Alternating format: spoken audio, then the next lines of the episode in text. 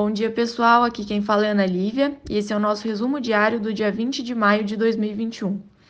Ontem, o Ibovespa fechou em uma leve queda de 0,3%, atingindo o patamar de 122.633 pontos.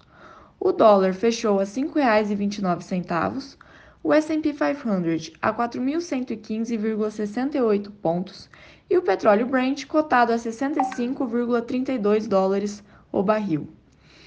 No Brasil, o presidente Jair Bolsonaro enviou ao Congresso dois projetos de lei para remanejamento de 1,7 bilhões de reais em favor de programas como Casa Verde Amarela, que haviam tido orçamento vetado ou bloqueado no início do ano. Os projetos são parte do acordo para destravar a votação dos vetos ao orçamento e do PLN 4, que recompôs perto de 20 bilhões de reais em despesas obrigatórias. A Comissão de Constituição e Justiça inicia as discussões para a votação da admissibilidade da reforma administrativa na Câmara hoje. O governo espera concluir a aprovação até a semana que vem. Por fim, os, os, deputados aprovaram no início desta madrugada a medida provisória da Eletrobras, nos moldes do relatório de Omar Nascimento. O texto segue agora ao Senado, onde o governo ainda inicia as articulações. Os senadores terão pouco mais de um mês para aprovar o texto, que perde a validade em 23 de junho. O prazo está dentro do acertado com o presidente Rodrigo Pacheco.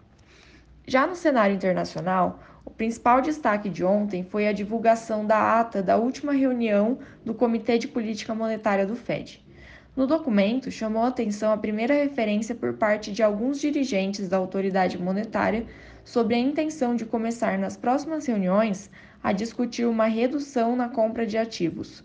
O comitê também sinalizou estar atento a possíveis impactos de longo prazo de expansionismo monetário na estabilidade financeira do país, mesmo que destacando ainda não ser o suficiente para determinar os, os rumos desta.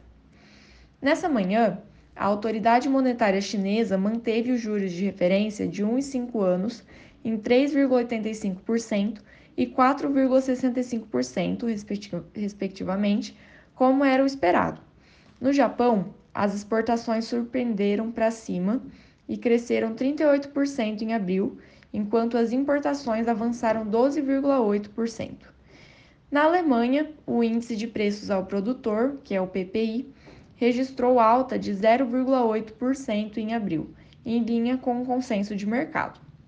Por fim, na agenda do dia, o mercado seguirá atento aos dados de pedidos semanais de seguro-desemprego nos Estados Unidos e no leilão do Tesouro Americano, além do discurso da dirigente do Fed e da presidente do Banco Central Europeu, que é a Christine Lagarde. Bom, pessoal, essas foram as principais manchetes do dia. Para mais informações, entre em contato com um dos nossos assessores. Um excelente dia a todos!